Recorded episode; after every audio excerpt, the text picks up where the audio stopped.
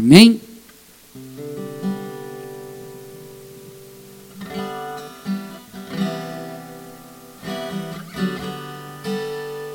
Você pode fechar os seus olhos mais uma vez, fazer uma oração para começar esse momento.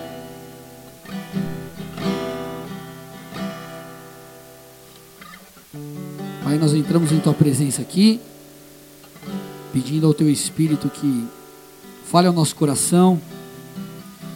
Eu peço, Senhor, que essa palavra seja, possa se tornar uma palavra prática e aplicável a cada vida aqui, cada pessoa que essa mensagem for alcançar. Eu peço que ela possa produzir mudança. Eu me coloco diante do Senhor, eu preciso do Teu auxílio, eu sei que sou limitado.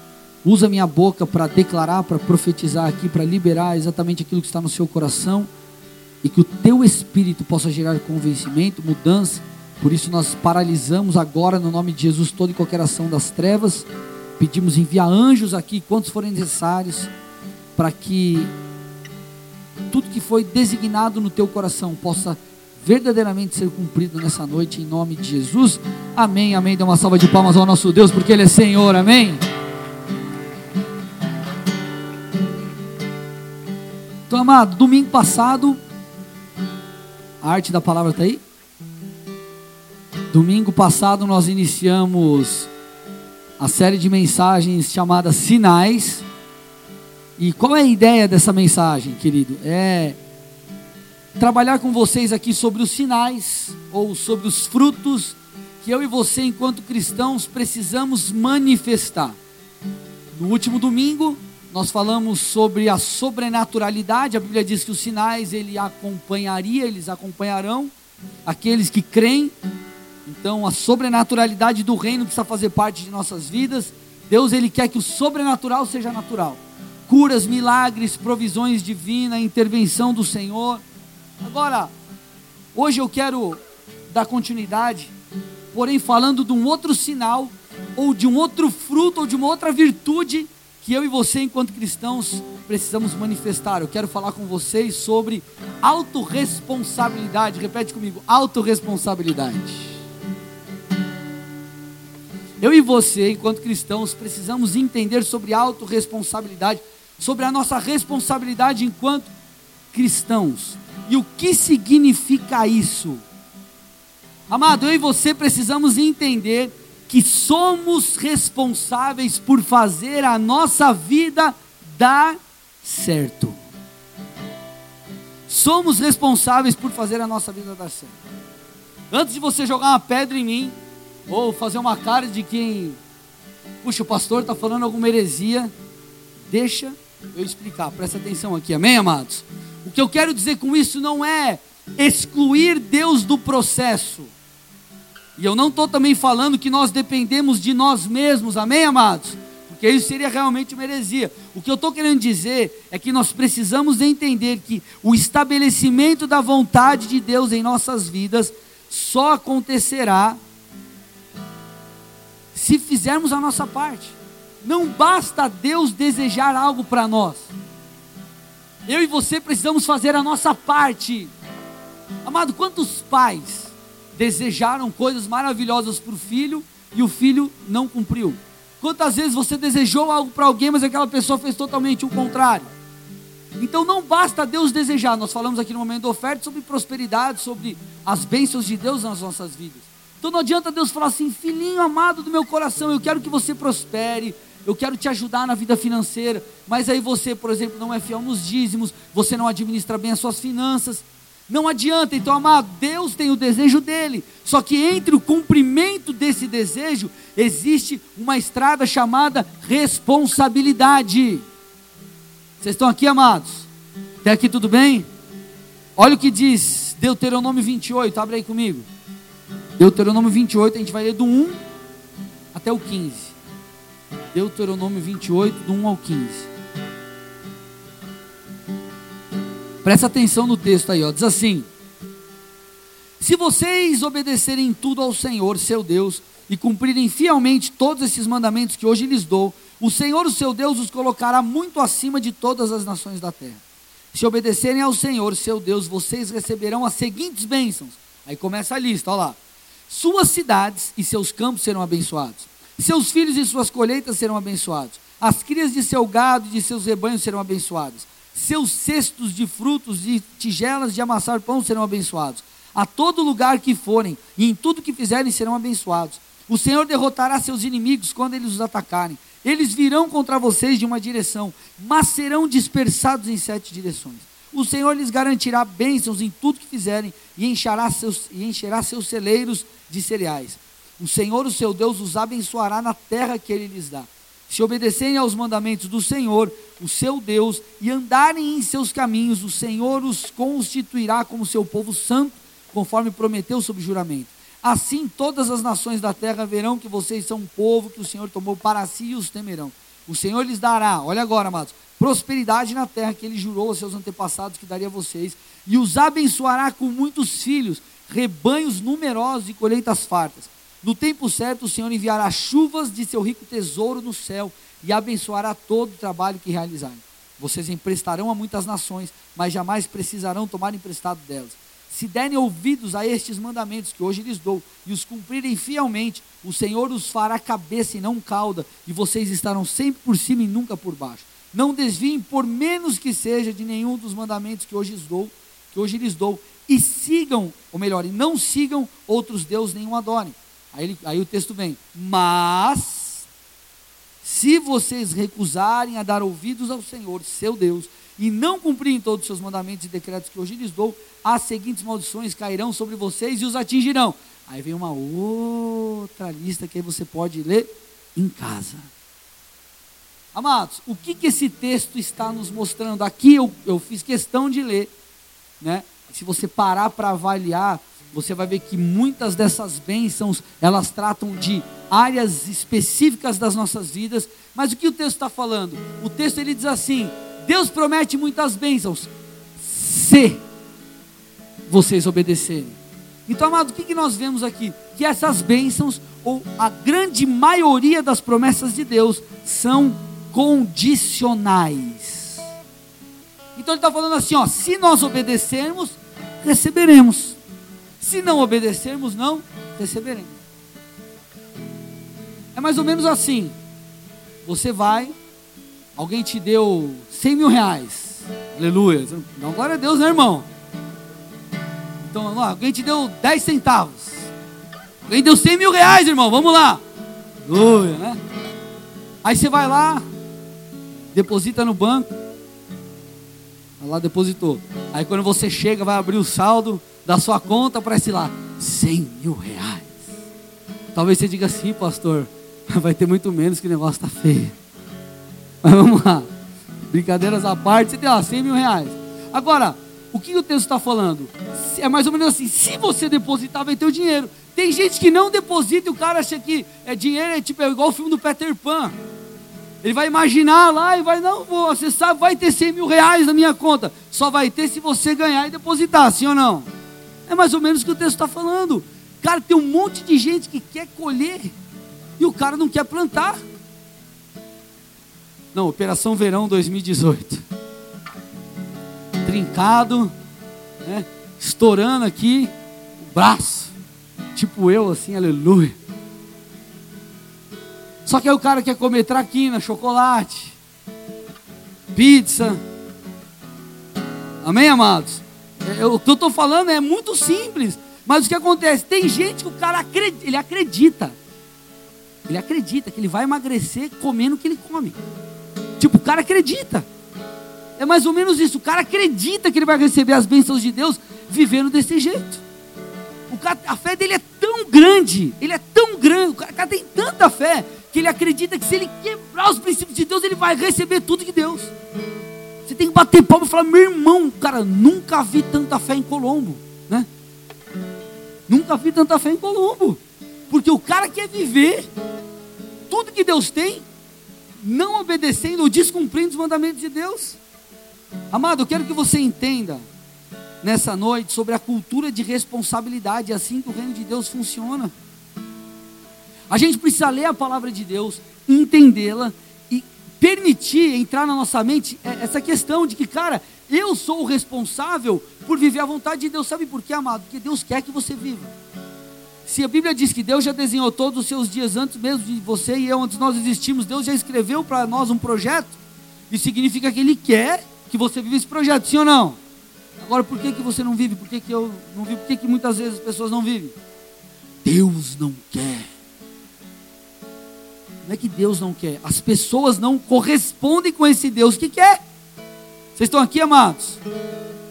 Sabe por que eu estou te falando isso, querido? Porque nos dias de hoje, ou melhor, de anos para cá, tem sido implantado em nossa cultura, através daquilo que chamamos de marxismo cultural, a cultura do coitadismo, ou a cultura da vitimização.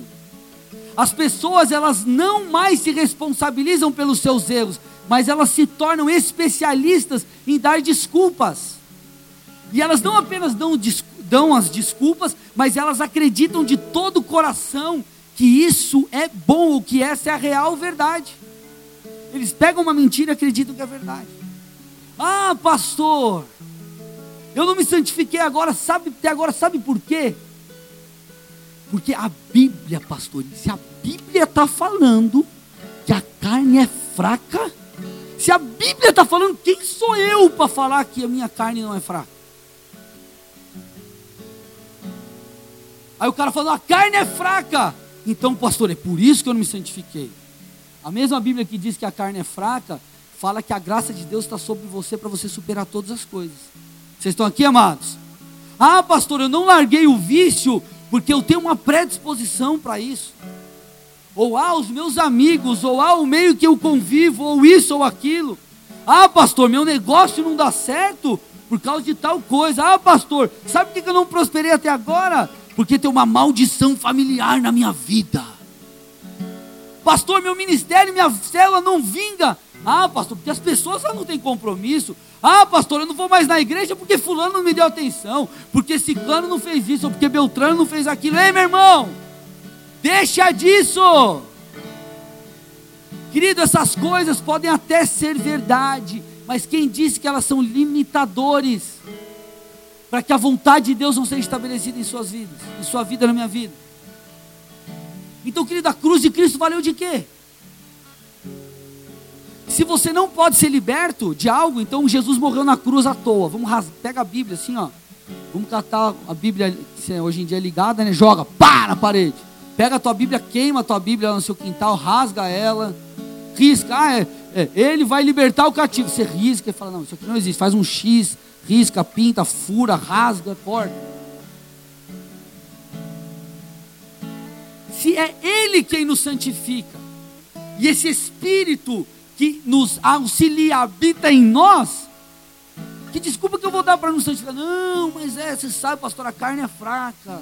Amado, pare de ser uma vítima se você tem vivido dessa forma. Pare de ser uma vítima. É o que o marxismo cultural está tentando trazer para nós. O que tentam fazer é colocar em nós a seguinte coisa: aí, o bandido, ele é uma vítima, porque na verdade a sociedade é injusta. Ah, na verdade o pobre é pobre. Na verdade, ou melhor, o, o rico ele é opressor do pobre. Só, o cara só rouba, não é porque ele não tem caráter, não é porque, claro, alguns foram inseridos numa, numa família que não teve algo bacana, alguns não tiveram oportunidades, mas isso não é desculpa. Isso não é desculpa. Aí que o cara fala: não, não, não, peraí, mas o rico, ele é opressor do pobre porque o rico tem. Aí o cara rouba, a culpa é do rico, porque o rico conquistou. O cara conquistou. Você foi lá, trabalhou, acordou seis horas da manhã, ralou, ficou o dia inteiro, catou o busão, tá lá suado, fedido, o cara do teu lado levanta o braço, e você fala: Meu Deus, tem um gambá morto aqui. Aí você chega em casa, recebe o salário, paga as tuas contas, compra teu carro, compra tua casa, as coisas vão acontecendo. Não, não, não. Você é o culpado que você trabalha. Certo é o cara, que o cara rouba, porque a culpa, a culpa é tua, a culpa é minha. Então, querido, é, é o relativismo. Tudo é relativo. Não, pastor, mas veja bem, olha o outro ponto de vista. Não, eu traí a minha mulher, mas não, pastor, peraí. Deixa eu te explicar. Amado, não tem desculpa. Vocês estão aqui comigo? Ah, mas o rico é o opressor do pobre. Cara, o rico, ele alcançou, pode até ser que o cara é de berço. mas alguém da família dele ralou bastante para alcançar. Vocês estão aqui, amados? Ninguém chega onde chega de graça.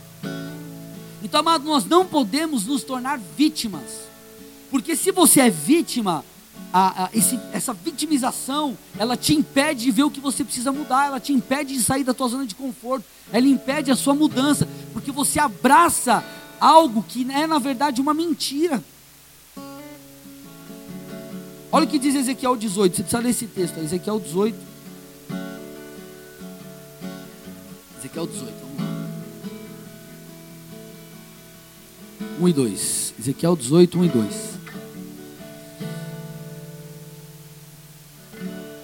O texto diz assim, presta atenção aqui. Olha lá. Por que vocês citam este provérbio a respeito da terra de Israel? Os pais comeram uvas azedas, mas os dentes dos filhos é que estragaram. Pois todos me pertencem, tanto pai como filhos. Aquele que pecar é que morrerá. Amado, o povo de Judá, ele não reconhecia a sua culpa. Embora aquele povo fosse perverso, fosse, fosse idólatra, o que, que eles faziam? Por que, que o texto está falando isso aqui? Eles culpavam seus antepassados pela situação em que se encontravam. Então o que esse, o que esse provérbio está dizendo é o seguinte: os pais pecaram, comeram as uvas azedas, mas nós herdamos as consequências. Os dentes estragaram. Então ele está falando assim: é, comeram as uvas azedas, mas os nossos dentes que se estragaram. O que ele está falando é assim: eles pecaram, mas nós herdamos as consequências. E querido, não é isso que a Bíblia nos ensina. Amados, nós precisamos entender que nós somos responsáveis por alcançar ou não a vontade de Deus. A vontade de Deus já foi estabelecida. Amado, preste atenção. Quando você quiser entender o que Deus, a, a, a, a ideia de Deus, você pega a criação. Deus criou o homem, Deus se relacionava com o homem intimamente. Deus dava toda a provisão para o homem. Não existia morte, não existia nada.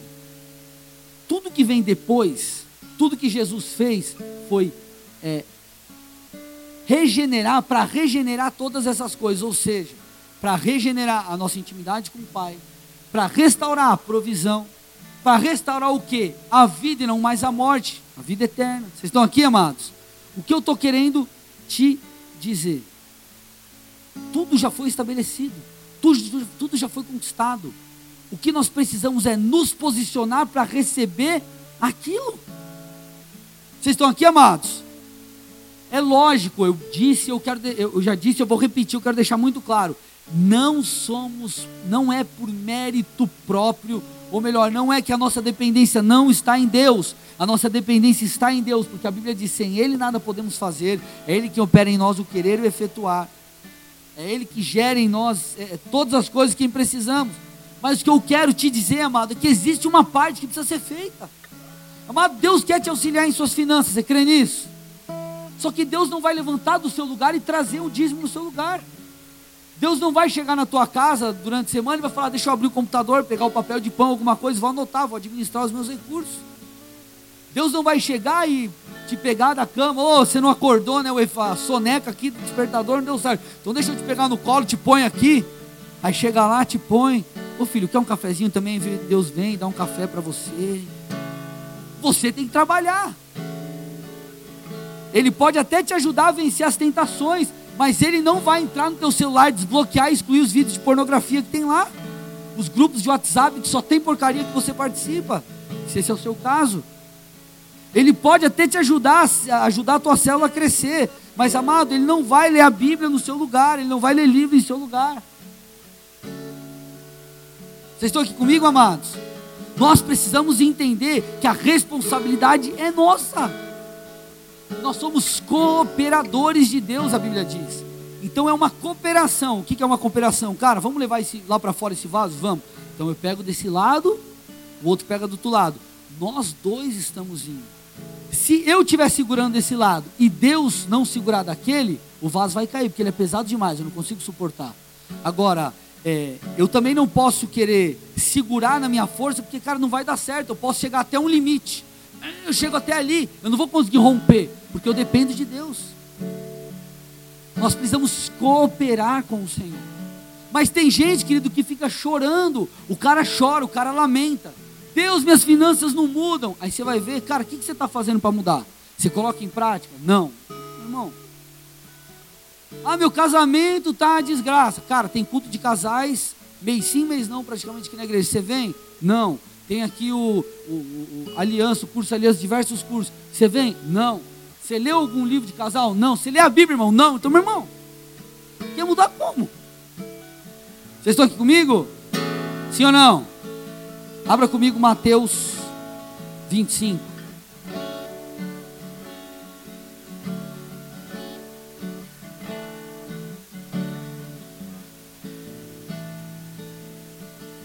Palavra é mais curtinha. Mateus 25.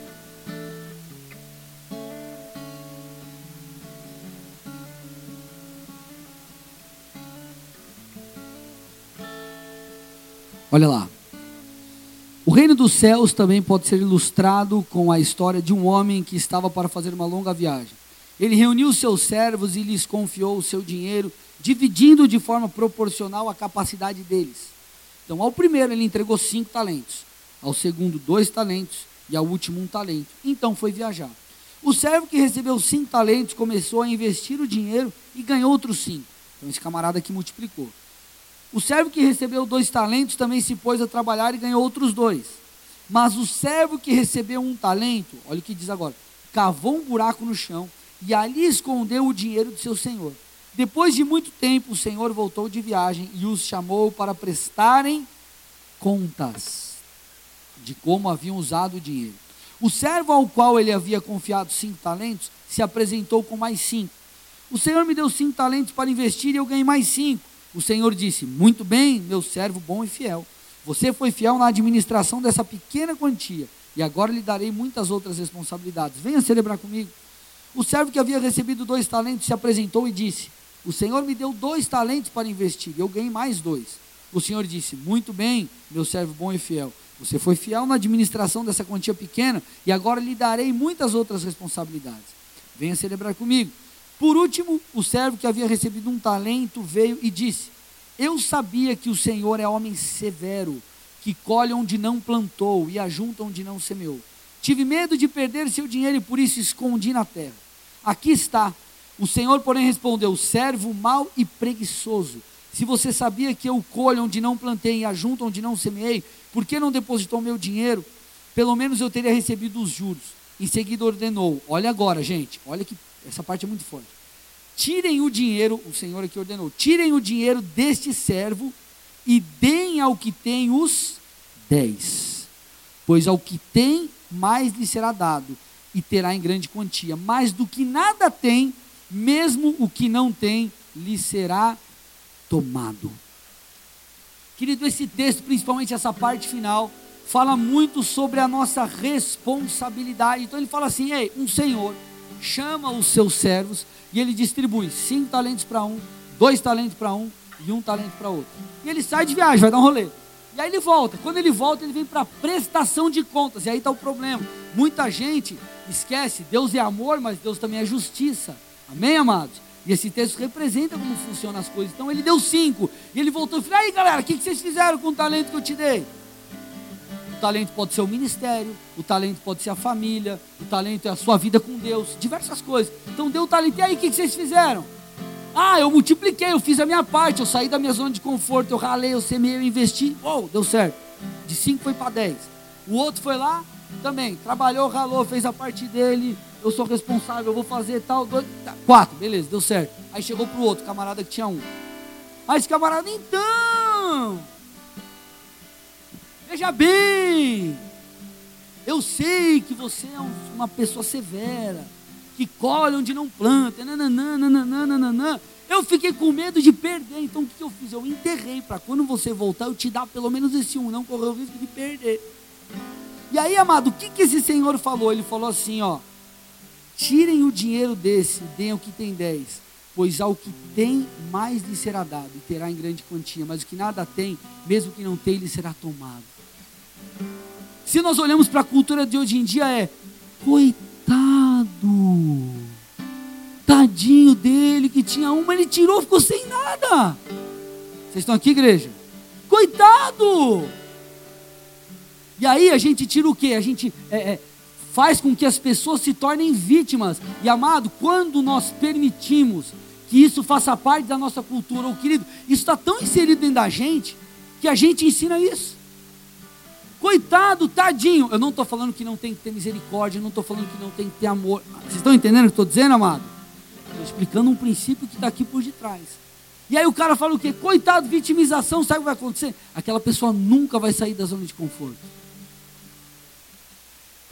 Eu vi uma ministração do pastor Cote, ele, eu não sei se ele é o líder nacional da Jocum, mas ele é um dos líderes da Jocum, ele falando assim, ele falou, gente, eu, eu ele, explicando, ele falou assim, a gente que é missionário, porque a, a, a Jocum é uma, é uma, é uma, é um, uma base missionária, aleluia, Jesus, é uma base missionária e ele, ele falou assim: ó, a gente, por ser missionário, é, diversas nações, diversas culturas, a gente já deu tanto para os burros na água. O que, que ele falou? Ele falou, cara, o que, que a gente faz? A gente proporciona auxílio para que a pessoa prospere, para que a pessoa saia daquela situação. Então é mais ou menos assim, amado, trazendo aqui para o nosso contexto. Não é você dar o peixe, você dá a vara para o camarada pescar. Você está comigo? Sabe por quê? Porque se você às vezes dá o peixe e a pessoa tem essa cultura dentro dela, amanhã ela vai pedir o peixe para o outro, depois o peixe para o outro, depois o peixe para o outro, depois o peixe para o outro, e ela nunca muda. Sabe o que acontece? Mas nós olhamos e falamos, não, mas veja bem, ah, eu não, eu não vou, eu não, não vou numa célula por causa disso, ou eu não, eu não, é, eu não fui promovido porque meu chefe não gosta de mim, ou eu não mudei porque, ah, é o problema não sei do que, ah, mas eu não me santifico porque é, não é verdade, cara, a Globo lá passou besteira na novela. E aí o que acontece? A pessoa transfere a culpa. E essa transferência de culpa, ela gera um bloqueio na sua visão, você não enxerga. É a mesma coisa quando você olha para uma pessoa lá, um camarada teu. Aí o cara trabalha com você, vocês entraram junto na empresa. Aí o cara rala, rala, rala, rala, rala, faz curso, faculdade. Ah, mas não tem dinheiro, o cara vende bombom. O cara faz alguma coisa e dá um jeito, arruma a vida dele. E cresce. Aí o que, que você. Aí o cara, em vez de você olhar e falar, puxa vida, é verdade, cara, eu podia ter dado um jeito. Não, o cara se abraça nas suas desculpas. Mas veja bem, mas veja bem, mas veja bem, mas veja bem, veja bem. Sabe o que esse veja bem fez com a pessoa? Impediu ela de crescer. Porque ela acreditou em uma mentira. Vocês estão aqui comigo, amados? É isso que o processo de vitimização faz. Por isso que eu estou falando que um dos sinais, um dos frutos que um cristão precisa ter é a responsabilidade. Ei, Deus te deu um talento, Deus te deu uma vida para você cuidar, Deus te deu um filho, Deus te deu uma esposa, Deus te deu uma família, Deus te deu um trabalho, Deus te deu um ministério. O que, que você tem feito com isso? Deus te deu o Espírito Santo, Ele habita dentro de você. O que você tem feito com isso? Amado, tem uma ilustração do Bill Johnson, que é o pastor da Bethel, lá de, de Reading, nos Estados Unidos. Cara, isso é demais, isso tem me ajudado bastante. Ele fala assim, que quando nós entendemos, porque a, a, pomba fala da figura do Espírito Santo, o Espírito Santo habita em nós. Então ele fala assim: a nossa vida cristã tem que ser mais ou menos assim. Você tem que caminhar imaginando como se uma pomba tivesse no teu ombro. Imagina uma pomba no teu ombro. Você fala assim: ai, pastor, pomba é nojento. Então tá, calopsita. Seu ombro. Um papagaio. Seu ombro. Se você quer que ele né, não saia fora, ficar com você, o que, que você vai fazer? Você vai tomar cuidado, você não vai gritar, você não vai fazer um movimento brusco. Sim ou não? Você vai meio na moral, você tem que girar, você vai fazer assim. Você não vai tipo, vai, o bichinho vai sair fora, vai voar. Então, na nossa vida com Deus é mais ou menos isso. O Espírito Santo habita em nós. E quando nós entendemos, cara, eu sou responsável pela minha vida, eu vou cuidar para não afugentar o Espírito Santo. Vocês estão aqui comigo? Só que a gente faz, a gente transfere a culpa. E se você transfere a culpa, você nunca vai entender o que você precisa fazer. Você vai viver um constante ciclo. Um ciclo, um ciclo, um ciclo, um ciclo. Você nunca vai sair dali. Então Deus te deu um talento. Ele vem, ele vem para prestar conta. Ele fala: Ei, o que você tem feito com isso? O que você tem feito com isso? Cara, quanta gente destruindo sua família, destruindo seu ministério, destruindo as suas finanças, destruindo o seu trabalho, ou não chegando onde Deus quer, porque se faz de vítima e não assume o seu papel. Agora eu vou te falar, meu irmão, se você fizer isso, sabe o que vai acontecer? O talento vai ser tirado de você. Creia você ou não. Creia você ou não, não, mas vitimização não, veja bem, a cultura, cara, não importa, reino de Deus é reino de Deus, não importa o que falam lá fora. É a cultura, a cultura do reino é essa. A cultura do reino é essa. Aí você vê lá, por exemplo, você pega 1 Timóteo 3. Aí ele fala dos requisitos para um bispo, ou para um diácono, ou podemos trazer para um ministério, para uma liderança cristã. Aí ele fala lá, por exemplo, você tem que governar bem a sua própria casa, tem que ser marido de uma só mulher. Aí você vê o que? O cara, isso mostra o que? Isso é para trazer uma responsabilidade. Se não, amado, um ministro do evangelho tem que ser um cara fiel, tem que ser um cara íntegro. Se não, ah, faz baderna, faz o que você quer, vive do jeito que você quer. Ah, pastor, mas eu não sou um ministro ainda, isso tem um chamado. Não, o que você tem feito com a tua vida? Que sinal você está emitindo para Deus? Vocês estão aqui comigo, amados? Se nós queremos fazer a nossa parte, nós precisamos parar de dar desculpas. Mas aqui está frio, pastor. Vai para academia. A minha mulher está me ouvindo, ela vai me cobrar. É, amanhã você vai para academia. Ah, mas pastor, estava chovendo, não vou para o culto. Ah, pastor, mas eu olhei ali a Bíblia, mas passou o último episódio da novela. Sei lá o nome da novela. Ah, é o último. Vocês estão aqui, amados? Ai, pastor, mas veja bem, né? voltar a fazer faculdade, pastor. Puxa, voltar a estudar, pastor. Puxa vida, Desculpa, amado. Eu te pergunto nessa noite: em quais mentiras você tem se apoiado? Alguns se tornam vítimas, outros se apoiam em mentiras. Por exemplo, Deus não me ama. Deus não quer meu bem. Ninguém se importa comigo. Não vai dar certo. Nunca vou ser feliz. Nunca vou casar. É verdade, pastor. Aí você está falando que Deus não me ama, Deus não quer meu bem, isso aí não vai casar. Amado, é mentira. Esses argumentos são mentiras, não se apoie neles. Mas, pastor, você não está me entendendo. Eu escutei muitas coisas negativas na minha vida. Meu pai, minha mãe, minha avó, meu tio, minha tia, minha professora, meu professor falaram que eu não ia dar nada na vida. Falaram que eu não ia vencer, que não ia superar, que eu não ia ter nada, um gato para puxar pelo rabo, não ia ter onde cair morto. Posso te falar uma coisa? Vocês estão aqui comigo, amados? Não está em suas mãos o poder de impedir que as pessoas falem certas coisas. Mas está em suas mãos a escolha do que você vai acreditar. Você pode, querido, não conseguir impedir as pessoas de lançarem palavras negativas contra a sua vida. palavras, eu não estou falando de uma pessoa que nem te conhece. Você é um bobão.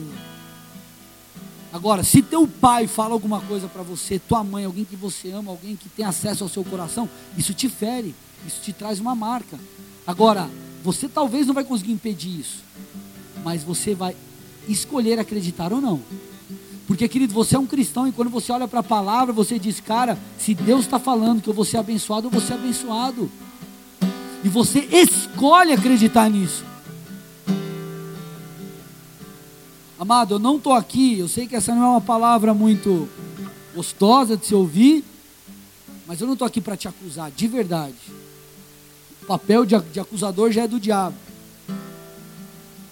A minha intenção é que você entenda que a mudança passa pelo arrependimento.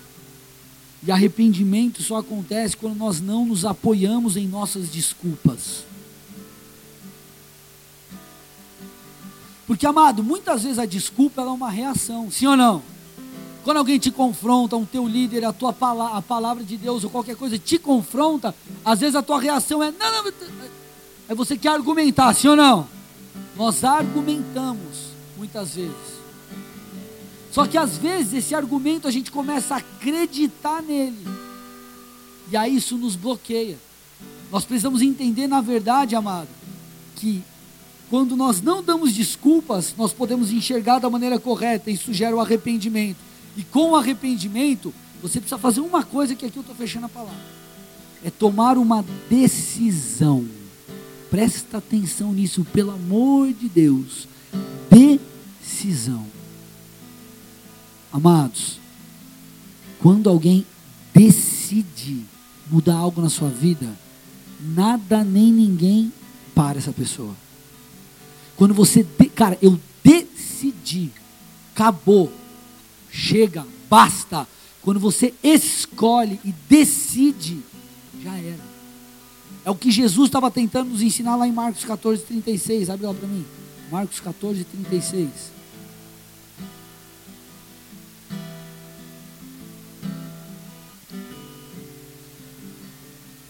Aqui Jesus ele, tá, ele estava, cara, prestes a ser preso, crucificado, morto. Ele estava ali no jardim de Getsemane e ele diz assim: no momento de oração, a Bíblia fala que ele clama. Então ele não estava lá, tipo, aquela oraçãozinha, tipo, escutando um reggaezinho. Tchá, tchá. Estava clamando. Então fala assim: clamou. Aba, Pai, tudo é possível para ti. Eu te peço, Senhor, afasta de mim esse cálice. Ou seja, Senhor, se possível, afasta de mim isso. Eu não vou só morrer na cruz, mas eu vou me sentir longe de ti, porque, querido, Jesus nunca tinha sentido o peso do pecado. Então ele fala assim: Deus, se possível, afasta isso de mim. Jesus estava clamando. Porém, ele fala depois: contudo, Deus, ou apesar disso, Deus, por mais que eu esteja me sentindo assim, que seja feita a tua vontade.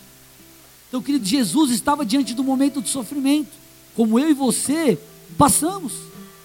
Cara, nas finanças, na família, no relacionamento, no ministério, em diversas áreas, no trabalho, nos negócios. E Jesus, ele tinha uma escolha: ou ser uma vítima, ou decidir seguir com aquilo que Deus tinha. Agora, Jesus tomou uma decisão. Jesus não foi levado por sentimento. Porque se ele fosse levado pelo sentimento, sabe o que ele faria?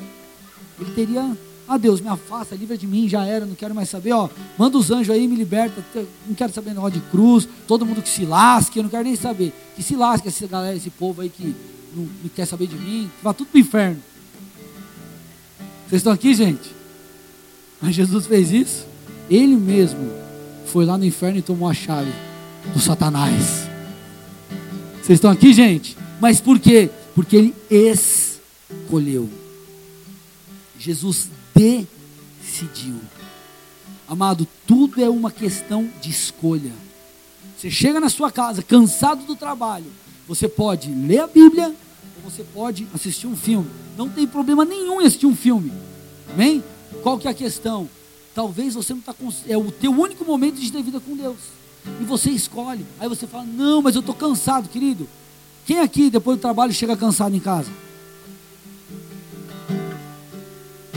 Olha o pessoal do seu lado e fala: Se esse é você, você não está sozinho, não. Sabe qual é o problema? A gente olha, aí a gente, né? É, é, é algumas coisas a gente generaliza, né? Outras coisas a gente traz só para o nosso universo. Mas eu estou cansado, como se fosse exclusividade tua, irmão. Ai, mas não fui no culto, choveu, choveu para você, choveu para mim, choveu para o outro. Vocês estão aqui? Sim ou não? Ontem lá teve a manifestação lá em prol da vida, eu fui lá com o pastor Fabinho. Cara, mó chuva, cara, mó chuva, mas saiu ensopado, mas a gente foi lá. Ah, mas e a chuva? Você é de açúcar, irmão? Então o que eu estou querendo te dizer, amado? Tudo é uma questão de escolha. Quando você é ofendido, você escolhe perdoar ou ficar com a ofensa. Quando você está diante de uma tentação, você escolhe ceder ou permanecer. Quando alguém oferece para você, cara, você quer isso aqui? Eu quero ou eu não quero? Aí o que acontece? A pessoa quer, ao invés de ela falar assim, cara, realmente eu estou arrependido, eu vou mudar, ele abraça as suas desculpas. E aí ele coloca a culpa em Deus, na igreja, no pai, na mãe, no papagaio, no cachorro, na mulher, no filho, na prima, na avó. O cara que morreu, não, é meu avô, deixou uma ziquezeira para mim. Vocês estão aqui, amados? Tudo é uma questão de escolha. Aí talvez você fale assim, pastor, tudo bem, mas é difícil para mim, eu não consigo. 2 Coríntios 12, 9, estou finalizando a mensagem. Põe para mim, 2 Coríntios 12, 9.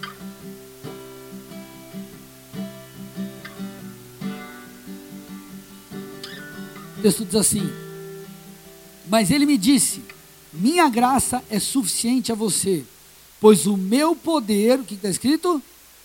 Se aperfeiçoa na fraqueza. Portanto, eu me gloriarei ainda mais alegremente em minhas fraquezas, para que o poder de Cristo repouse em mim. Ele está falando o seguinte, querido, graça. Graça não é só graça para salvação, graça não fala apenas de salvação, de perdão de pecados. Graça é um poder sobrenatural que nos ajuda a viver a vontade de Deus. Então ele está falando assim: ei, a minha graça ela é suficiente, pois o poder de Deus me ajuda naquilo que eu sou fraco. Pastor, está difícil, eu não consigo. Eu não consigo mudar por causa para minha família, meu relacionamento com minha mulher. Não consigo mudar. Graça de Deus. Pastor, eu não consigo me libertar das drogas. A graça de Deus. Pastor, eu não consigo ler a Bíblia. Graça. A graça. Isso elimina todas as nossas desculpas. Sem eu estou usando um texto dentre vários. A Bíblia fala que o Espírito Santo ele é nosso professor. Se ele é o professor é porque ele te ensina. E se ele te ensina é porque você não sabe. Agora, às vezes, você não aprende porque você não pergunta. Você não pede. Está aqui comigo? Então experimenta falar, Jesus. Você não precisa fazer oração mágica. A oração do pastor, usar as palavras Santo Jesus, Pai da eternidade, glorioso Deus, que está sentado nas regiões celestiais. Deus, está tenso, está sinistro, mó B.O., help me. Estão aqui? Me ajuda. Deus, está difícil, eu não estou conseguindo. Me auxilia, abre a boca. A graça de Deus está à sua disposição, mas amado, como você vai orar, eu não sei, mas não abraça as suas desculpas. Não abraça as suas desculpas. Você já parou para perceber que talvez é justamente isso que vai te ajudar? Que vai te levar além? Eu vou te dar um exemplo. Tem um profeta que caminha com a gente, o profeta Amaro, e ele, ele profetizou esse tempo, já profetizou diversas coisas na minha vida que se cumpriram, várias coisas se cumpriram. Quase toda vez que ele me vê, ele fala assim: Meu filho, você está trabalhando pouco. Eu falo hoje. Cara, o dia tem que ter 69 horas. Eu falo, Jesus. Só que eu posso pegar e falar assim: Deus está errado, eu não quero é, é, viver o que Deus tem, ou eu posso falar: peraí, se Deus vai colocar mais responsabilidades em minhas mãos, primeiro ponto, parábola dos talentos, isso mostra que eu estou sendo fiel naquilo que eu tenho feito. Amém? Segunda coisa, é uma oportunidade para eu aprender a gerir melhor o meu tempo. Ao invés do cara reclamar, ele fala: não, é uma oportunidade para eu gerir meu tempo. Vocês estão aqui? Então você precisa ter a perspectiva correta da coisa, meu irmão. Ao invés de você ficar reclamando que teu chefe não te valoriza, fala assim, cara, o que, que eu posso fazer? O que, que eu não faço? O que, que eu não faço ainda? Que eu consigo aqui fazer? O que, que eu posso fazer para melhorar essa situação? Que de repente isso é, uma, é o que Deus está fazendo para te tirar da zona de conforto. E Deus está te tirando da tua zona de conforto, só que você reclama. Vocês estão aí comigo? Jesus nasceu em Belém, foi criado em Nazaré foi rejeitado em Nazaré, porque ele foi rejeitado em Nazaré, ele foi para Cafarnaum, ele recebeu um up, na época Nazaré era uma cidadezinha, ninguém dava bola, e aí ele foi impulsionado, ele foi jogado para aquele lugar, porque Deus preparou uma circunstância, e Deus ele vai nos jogando, ele vai nos, o Tiago Brunet fala da zona de expulsão, ele vai te expulsando, só que o que acontece, a pessoa ao invés de ser um, um escolher fazer a parte dela, ela se vitimiza, a graça de Deus está sobre você, meu irmão. Você não está sozinho. Seja o que for, meu irmão. Seja um trabalho novo que você não sabe o que fazer. Seja ser liberto de um vício. Seja você acabou de casar e não sabe como agradar a sua mulher, porque, meu irmão, é difícil mesmo. Seja o que for. Deus, eu casei agora. Eu não sei fazer o miojo. Deus, eu queimo arroz. Vocês estão aqui, amados? Brincadeiras à parte, nosso Deus é um Deus do dia a dia. A Bíblia fala que a graça dele é suficiente. Então, meu irmão, elimine as suas desculpas, porque João 10, 10 diz: Jesus diz, Eu vim para que tenham vida e a tenham plenamente, e a tenham em abundância. Deus tem uma vida abundante para você, meu irmão. Você chegou agora aqui na igreja, tua primeira vez, entenda: Deus tem uma vida abundante para você. Mas o que eu te peço é: permita sair daqui e fazer uma análise da sua vida e falar, cara, em que área que eu estou de repente dando mais desculpa do que eu tenho feito a minha parte? Porque preste atenção aqui, amados, 2 Coríntios 9 diz assim: Deus, Ele dá semente ao que semeia. E por que Deus te dá semente? A Bíblia diz: semente é o que semeia pão para o alimento. Então, pão vem depois. Por que, que o texto fala primeiro da semente? Porque a nossa responsabilidade é semear, semear as nossas atitudes, semear a atitude correta, semear um posicionamento correto, semear, fazer a nossa parte, porque o resultado. Porque. Ei, som. Porque o que. Vocês estão me ouvindo aí? Amém? Ô Satanás, nossa. Satanás não gostou da palavra. Engasguei, Jesus, peraí. Ô meu, até esqueci que eu vou falar. Ah, lembrei então. Nosso foco tem que ser na semeadura. Porque o resultado é simplesmente consequência. Então, cara, de verdade, te dá uma dica. Sai daqui hoje. Faz uma análise da sua vida. Em todos os aspectos. Você como marido, você como pai, você como discípulo de Jesus, você como alguém que serve no ministério, e começa a olhar com toda sinceridade. Cara, você tem dado realmente desculpa ou não? Porque às vezes, querido, a gente se abraça numa mentira aí, o que, que vai acontecer? Você vai se afogar. Então, amado, deixe de ser uma vítima e se torne um protagonista se torne alguém que vai falar assim, cara, a graça de Deus está sobre mim, o Espírito Santo habita em mim, Jesus já conquistou tudo na cruz, um caminho foi aberto, eu posso me relacionar com Ele, eu posso me santificar, eu posso alcançar, se a vontade dEle é que eu tenha o meu negócio próprio, eu vou ter, eu vou prosperar, Ele vai me ajudar. Cara, tenha, eu não estou falando de pensamento positivo, eu vou ter pensamento, um pensamento positivo, é, vai dar certo, vai dar certo, vai dar certo. Vai dar. Aí eu vou falar sete vezes de manhã, vai dar certo, vai dar certo, vai dar certo, vai dar certo, vai dar certo, vai dar certo. aí de tarde, vai dar certo. Não é isso, irmão. É você ter a consciência e você olhar para si e entender, cara, Deus me confiou talentos. Eu não quero ser aquele que, porque não fez corretamente, vou perder e vai ser tirado. Porque, meu irmão, não importa o que você crê ou deixa de crer. A cultura do reino é uma cultura de plantio e colheita. É uma cultura de responsabilidade. Não é uma cultura de vitimização. Feche seus olhos, cubra sua cabeça em nome de Jesus.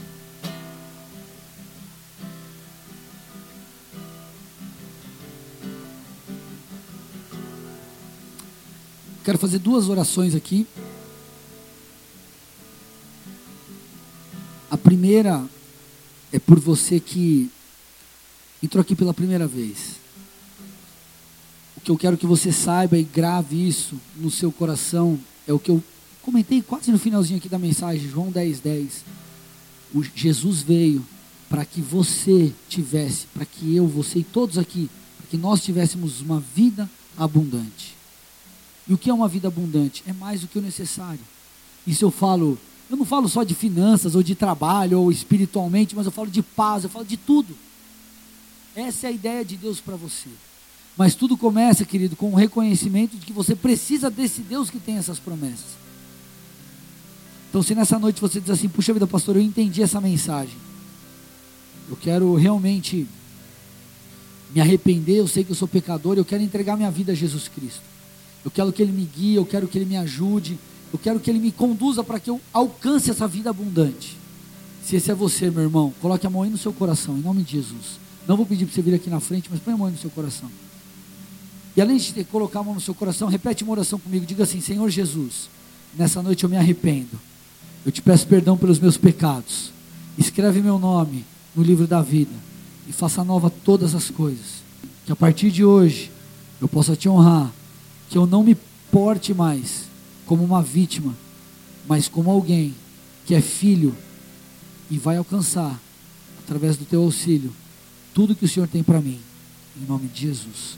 Pai, eu abençoo essas vidas Eu peço a tua bênção, o teu favor, eu peço o teu auxílio, eu peço que as escamas dos olhos desses irmãos, dessas irmãs caiam agora, que eles possam enxergar aqui, aquilo que eles precisam mudar e esse novo caminho que eles precisam percorrer. É isso que eu te peço, Senhor, eu os abençoo, cada área de suas vidas eu declaro a tua bênção, o teu favor, em nome de Jesus. Amém e amém. Dê uma salva de palmas ao nosso Deus.